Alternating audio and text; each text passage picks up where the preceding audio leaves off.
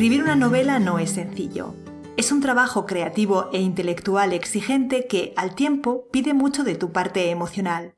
Philip Roth dijo que si te resulta fácil es que no estás haciendo bien algo. Construir y conducir tu carrera de escritor tampoco es fácil. Al esfuerzo del trabajo de escritura se unen otros. Cuidar tu marca personal, relacionarte con editores, lectores y críticos o gestionar el marketing y las ventas de tus libros. Soy Natalia Martínez. Muchas gracias por darle al play. Bienvenido una vez más a Madera de Escritor, el canal de sinjania.com donde compartimos ideas y recursos para ayudarte a convertirte en el escritor que quieres ser. Ya sabes que publicamos nuevos capítulos un martes sí y un martes no, pero que tenemos un blog con cientos de artículos que actualizamos todas las semanas. Pásate por allí, que tienes lectura para rato. Y ya que estás, pues te suscribes a nuestra comunidad de escritores. Decíamos que construir y conducir una carrera de escritor no es sencillo. En ocasiones los resultados tardan en llegar y parece que no ves avances significativos, sobre todo cuando no sabes muy bien qué es lo que tienes que hacer ni cómo hacerlo. No eres capaz de terminar tu novela o los correos que envías a las editoriales no cosechan respuestas positivas. Entonces sientes que tus esfuerzos son en vano y que estás trabajando mucho para nada. Lógicamente, es normal tener días bajos, momentos en que sientes deseos de abandonar y lanzarlo todo por la borda. Días en que te preguntas si realmente vales para escribir, si tienes talento. Momentos en los que piensas que si de verdad esto fuera lo tuyo, ya hubieras llegado.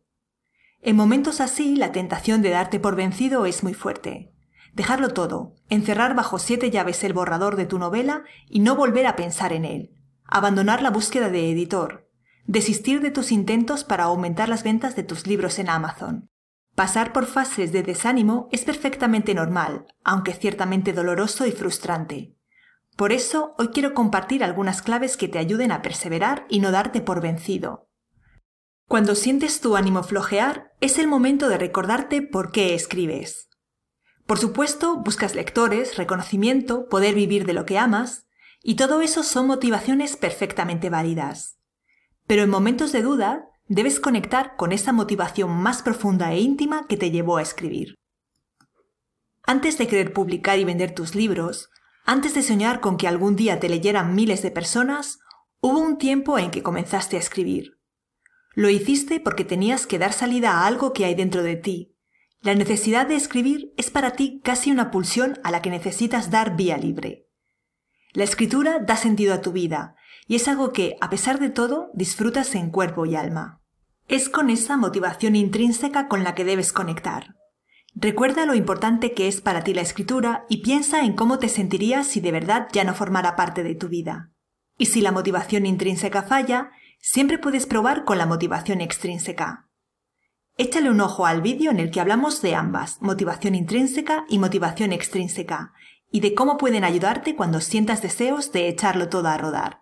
Es muy importante que tengas siempre presente qué es lo que te mueve a escribir, pero del mismo modo es vital que no olvides lo que deseas alcanzar. Conecta con tu objetivo y visualízalo. ¿Te imaginas cómo será tener tu novela finalizada?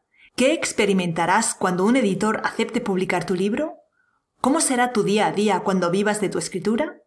Puedes escribir una pequeña historia sobre esa realidad que deseas y leerla de vez en cuando como ejercicio para permanecer conectado con tu visión y reforzar tus ganas de lograr lo que persigues. Fantasear con el resultado final puede ayudarte a no darte por vencido jamás. Acabo de decir que fantasear con el resultado final puede ayudarte a no darte por vencido, pero ten cuidado de no pasarte.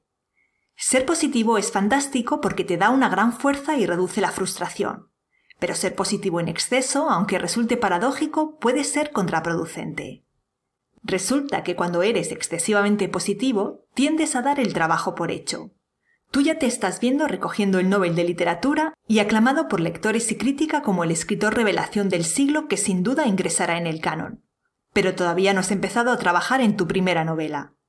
Soñar es bueno, y tener grandes aspiraciones también. Pero si detrás de tus sueños y aspiraciones no hay un plan bien articulado que tú ejecutes día tras día con perseverancia, lo más probable es que nunca logres nada de lo que te propones. Y a la larga, eso se traducirá en que acabes por rendirte. Por tanto, procura fijarte pequeñas metas y aplícate para llegar a ellas. Precisamente el motivo de que te sientas asustado y con ganas de darte por vencido puede estar en que te hayas fijado metas demasiado ambiciosas, tan grandes que no te sientes capaz de alcanzarlas y la tentación de abandonar es demasiado fuerte. Ser ambicioso está bien, pero debes ser consciente de que el camino se anda paso a paso. Primero un pie y a continuación el otro. No puedes saltar de golpe hasta la meta. La clave está en fijarte pequeños objetivos que sean alcanzables. Puede que no debas plantearte escribir una novela.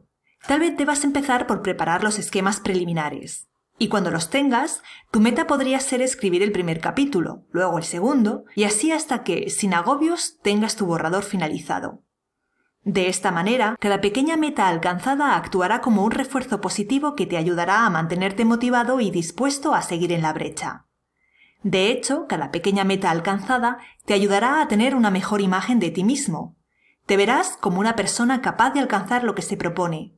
Sentirás que hay muy pocas cosas que puedan detenerte y la idea de abandonar rara vez pasará por tu cabeza. Fijarse metas pequeñas y asumibles todavía tiene otra ventaja.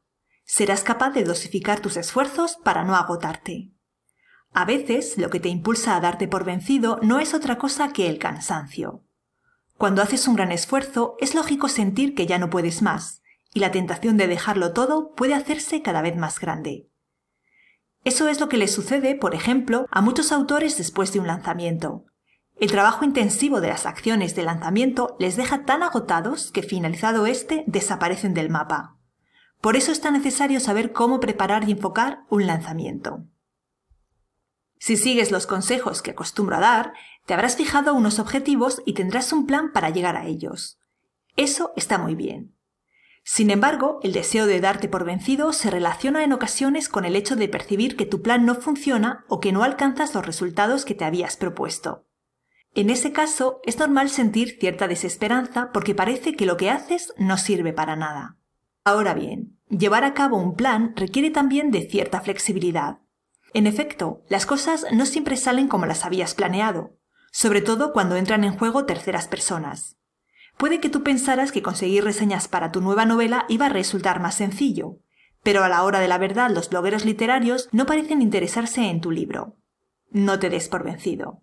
Antes bien, repasa tu plan y busca alternativas para conseguir los mismos resultados por un camino distinto. O incluso replantéate tus objetivos. Puede que haya sido demasiado o demasiado poco ambicioso. Repensar tu plan para ajustarlo a los cambios que se van produciendo en la realidad es siempre imprescindible. Porque un plan es algo ideal, pero luego hay que bajarlo a la tierra y aprender a ajustarlo y modificarlo para que funcione. Eso es lo que te ayudará a ser perseverante. Porque cuando insistes e insistes en una acción y ésta no da resultados, es cuando automáticamente te embarga el deseo de darte por vencido y abandonar.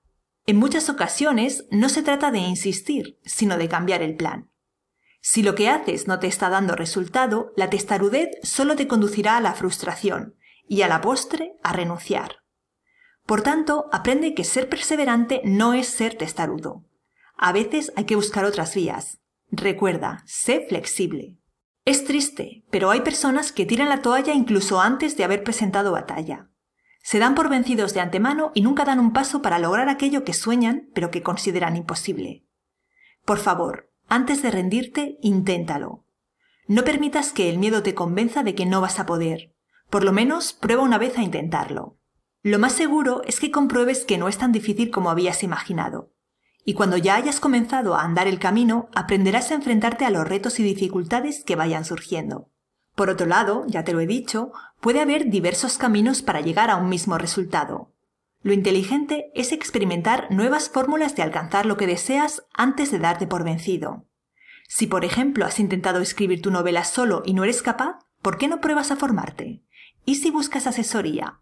Estás inmerso en la escritura de tu novela y te parece que no es lo bastante buena. Dudas acerca de si el argumento es poco original, el protagonista no te convence del todo y para colmo cada frase te resulta insulsa o trillada. Lo que tú quieres es escribir una novela memorable, brillante, original, y no sabes si lo estás logrando. Tu desazón es tanta que a veces deseas darte por vencido. No cedas a la desesperación. Recuerda que un primer borrador es solo un primer intento de convertir en palabras esa historia que imaginaste. No va a salir perfecto a la primera, y lo más probable es que necesites escribir incluso un segundo y un tercer borrador, después de muchas jornadas de reescritura y revisión. Aunque déjame decirte que el trabajo previo facilita mucho la labor de escritura y te ayuda a que construir un primer borrador sólido sea mucho más fácil, para que después trabajar sobre él te resulte mucho más sencillo. Aprende cómo hacerlo en el curso de novela que imparto. Lo mismo sucede respecto a sacar adelante tu carrera de escritor. Sin duda es algo que demanda mucho de ti.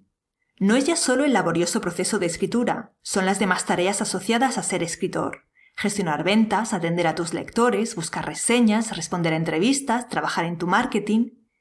El trabajo es mucho y es inevitable que en ocasiones sientas que no llegas a todo, o que no llegues a todo con el nivel de perfección que desearías. Puede que tengas que rebajar un poco tu nivel de exigencia, Recordar que hecho es mejor que perfecto y que vale más buscar la excelencia que la perfección. Date cancha a ti mismo, no te agobies ni te pidas más de lo posible. Cuanto más te aprietes las tuercas, más posibilidades hay de que acabes dándote por vencido. Y en Sinjania no queremos que te des por vencido, queremos que sigas adelante hasta alcanzar la cumbre. De hecho, nos encantaría acompañarte en la escalada, así que no te pierdas el próximo episodio en el que hablaremos de islas de productividad que no sabes qué son. ¿Ves cómo no puedes perderte el próximo episodio? En él te contaré qué son las islas de productividad, cómo pueden beneficiar a tu escritura y cómo puedes crear las tuyas. Mientras tanto, nos vemos en el blog. Pásate por allí y únete a nuestra comunidad de escritores. Te esperamos.